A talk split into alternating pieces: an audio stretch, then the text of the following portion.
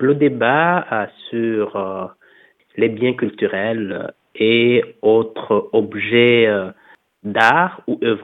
diese Debatte über die kulturellen Güter oder andere Kunstwerke, die illegalerweise von den deutschen Besatzern aus Burundi gestohlen wurde, ist eine sehr aktuelle Debatte, weil es sich in eine global geführte Debatte einfügt, die in den letzten 10 bis 20 Jahren Fahrt aufgenommen hatte.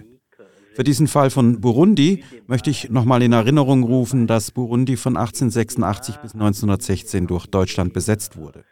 Im Anschluss an den Ersten Weltkrieg und der Niederlage der Deutschen war Burundi durch Belgien von 1916 bis 1962 besetzt.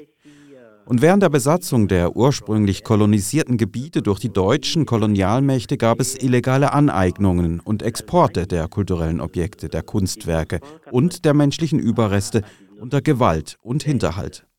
Das ist sehr relevant für Burundi und diese Objekte wurden erst von Deutschland und dann von Belgien entwendet. Bei einer Debatte, die vor kurzer Zeit hier in Freiburg stattfand, konnten wir feststellen, dass es in den Freiburger Museen Kunstwerke burundischen Ursprungs gibt. Das Problem bleibt jedoch, dass diese Güter bisher noch nicht identifiziert und verzeichnet wurden, wodurch eine Voraussetzung für die Restitution schlichtweg fehlt. Die Restitution geht von einer Identifikation sowie von ihrem Verzeichnis aus. Diese Arbeit wurde zu diesem Zeitpunkt in der Debatte um mögliche Restitution noch gar nicht erledigt. Et euh, cela pose véritablement un problème.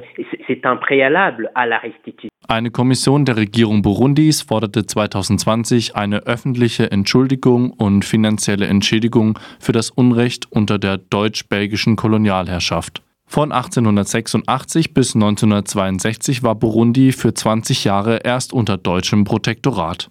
Nach dem Ersten Weltkrieg folgte die Besatzung und daran anschließend die Treuhandschaft Belgiens im Namen der Vereinten Nationen. Neben Gräueltaten, Extraktivismus und Gewaltherrschaft wurden kulturelle Objekte aus Burundi nach Deutschland und Belgien gebracht. Einige von ihnen liegen noch in deutschen Museen. Gerade habt ihr den Juristen und Aktivisten Dr. Nyonkuru Emeparfait aus Burundi an der Université Paris-Nanterre gehört. Er lehrt und forscht vom Arnold Bergstresser Institut aus in Freiburg und Paris. In Deutschland ist die Debatte um den Umgang mit Raubgütern aus kolonialer Herrschaft im heutigen Staatsgebiet Burundis kaum vorhanden. Auch in Burundi selbst hört sich Schweigen um die Raubkunst. Je ne suis pas euh, dans le secret des dieux pour savoir pourquoi. Euh, tout ce que je peux avancer ne peut être que le fruit des, des hypothèses que je peux, euh, euh que je peux formuler. Euh, premièrement, euh, je constate Ich bin leider nicht in die Geheimnisse der Götter eingeweiht, um zu wissen, warum noch nicht über Restitution gesprochen wird. Alles, was ich machen kann, ist Hypothesen aufzustellen. Zuerst stelle ich fest, dass es allgemein gesprochen ein Fehlen der Debatte, insbesondere in der Politik gibt. Die Frage nach der Restitution kann nicht ohne die Initiative der Politikerinnen gelingen. Sie müssen die bilateralen Verhandlungen führen, um eine eindeutige Lösung zu finden. Ein Beispiel dafür sind die Verhandlungen zwischen Deutschland und Namibia zum Genozid an den Herero und Nama. Und die beiden Länder haben eine eindeutige Lösung ausgehandelt, die eine finanzielle Entschädigung in Höhe von etwa einer Milliarde Euro für Namibia bedeutete. Für den Fall Burundi ist das Problem, denke ich, dass die politischen Prioritäten aus Sicht der aktuellen Regierung Burundis woanders liegen. Ich meine, die Frage nach Restitution hat momentan keinen besonderen Platz auf der Prioritätenliste. Das stelle ich immer wieder fest und man kann es im öffentlichen Diskurs und in den Medien auch beobachten. Die Debatte um Restitution in Burundi ist nahezu nicht vorhanden. Hingegen ist die burundische Öffentlichkeit mit existenzielleren Fragen beschäftigt, die sich im Alltag der Bevölkerung zeigen. Fragen rund um Kaufkraft, Zugang zu Justiz und Arbeit. Was zählt, ist die Verbesserung der Alltagssituation. Und die Personen heutzutage sehen das nicht in der Verhandlung um kulturelle Güter. Die Bevölkerung ist allgemein schlecht informiert über die Wichtigkeit und die politische Dimension dieser kulturellen Güter. Sie fühlen sich nicht wirklich betroffen von dieser Frage.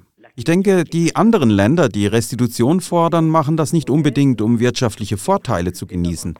Natürlich gibt es diesen ökonomischen Wert, aber die Objekte haben auch einen historischen, kulturelle, erinnerungspolitische Werte sowie einen Wert, der Wahrheit bringt. All das sind keine zentralen Themen für die Normalbürgerinnen. Jedoch wird diese Debatte von AkademikerInnen vorangetrieben.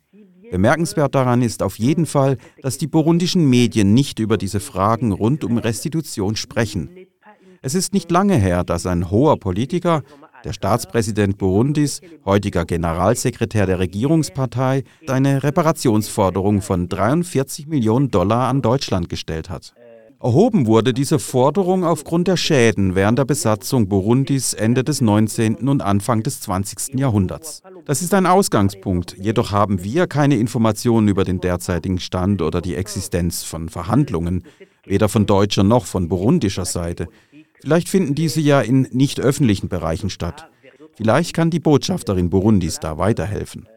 Interessant ist, dort wo es keine öffentliche Debatte zwischen Deutschland und Burundi gibt, ist der Austausch mit Belgien etwas aktiver, da es intensivere bilaterale Diskussionen zwischen den beiden Staaten gibt. Belgien hat im Zuge dieser Diskussion eine Sonderkommission beauftragt, die sich mit den Konsequenzen der Kolonialzeit und der Restitution kultureller Güter von Burundi, aber auch von Ruanda und dem Kongo beschäftigt. Zudem wurde ein Bericht veröffentlicht, der in Bezug auf die koloniale Vergangenheit drei Dinge vorschlägt. Das Erarbeiten einer Erinnerungskultur, eine Versöhnung und Reparationen durch die Verwaltung aufgrund der Kolonialvergangenheit. Diesen bilateralen Beschluss zwischen Belgien und Burundi gibt es noch nicht zwischen Deutschland und Burundi.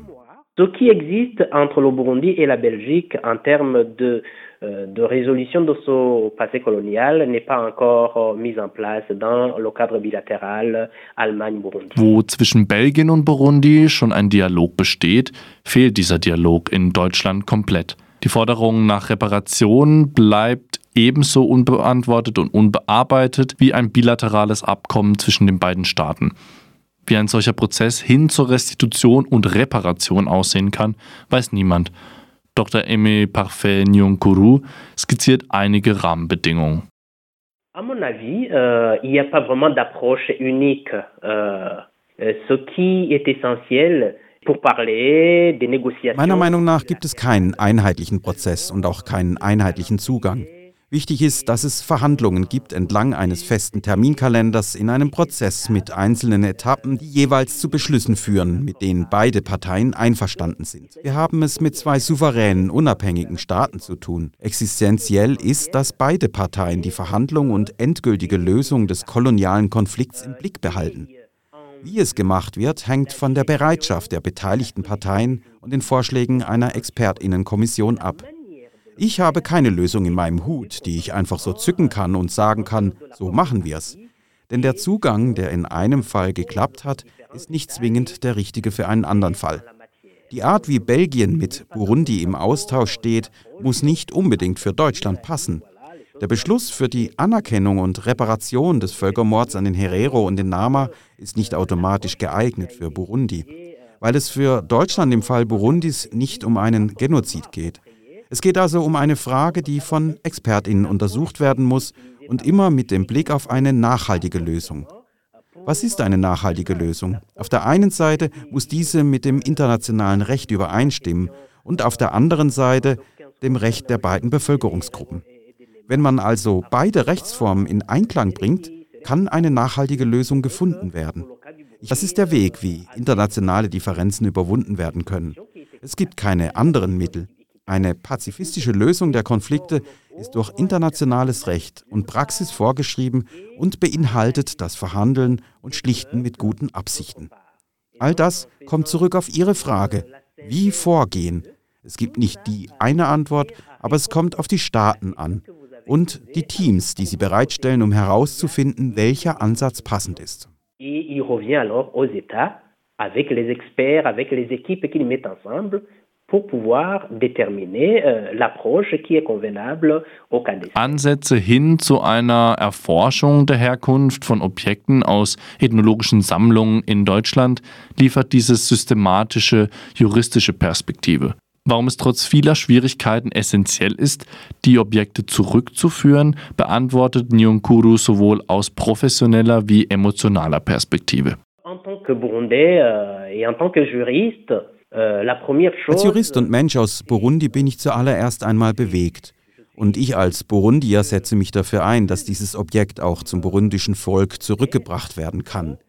Seine Geschichte, seine Bedeutung, seine Symbolik ist auf intimste Weise mit der burundischen Bevölkerung verbunden. Ehrlich gesagt hat dieses Kunstwerk keine besondere Bedeutung für Deutschland, außer die Museen zu schmücken und die Touristen und andere Besucher zu unterhalten. Es gibt keine wesentliche Bedeutung, die dieses Objekt an die deutsche Geschichte binden. Zweitens fühle ich und weiß ich um die Notwendigkeit einer Debatte nicht etwa über genau dieses Objekt, aber über die Gesamtheit der Objekte, die illegalerweise das Staatsgebiet Burundis verlassen haben im Hinblick auf ihre Rückführung und der Reparation für das burundische Volk während der Besatzung. Ich persönlich lege mein Augenmerk nicht direkt auf einen finanziellen Wert des Objekts, aber vielmehr auf seine Symbolik, was mich antreibt, ist ein Gefühl, dass es immer noch sehr viele Objekte gibt, die noch nicht identifiziert wurden, die sich in Privatsammlungen und Haushalten befinden und anschließend mehrere Male weiterverkauft wurden. Die ganze Problematik besteht darin, diese zu identifizieren, zwar nicht unbedingt in öffentlichen Museen, sondern in privaten Sammlungen. Provenienz ist nichts Eindeutiges oder gar Offensichtliches. Es ist wie bei einem Erz. Man braucht eine gewisse lückenlose Überprüfbarkeit der Herkunft. Das ist eine ganz andere Sache und das ist nicht sehr offensichtlich. Und die eindeutige Provenienz ist keine einfache Angelegenheit, wie es manche vielleicht denken.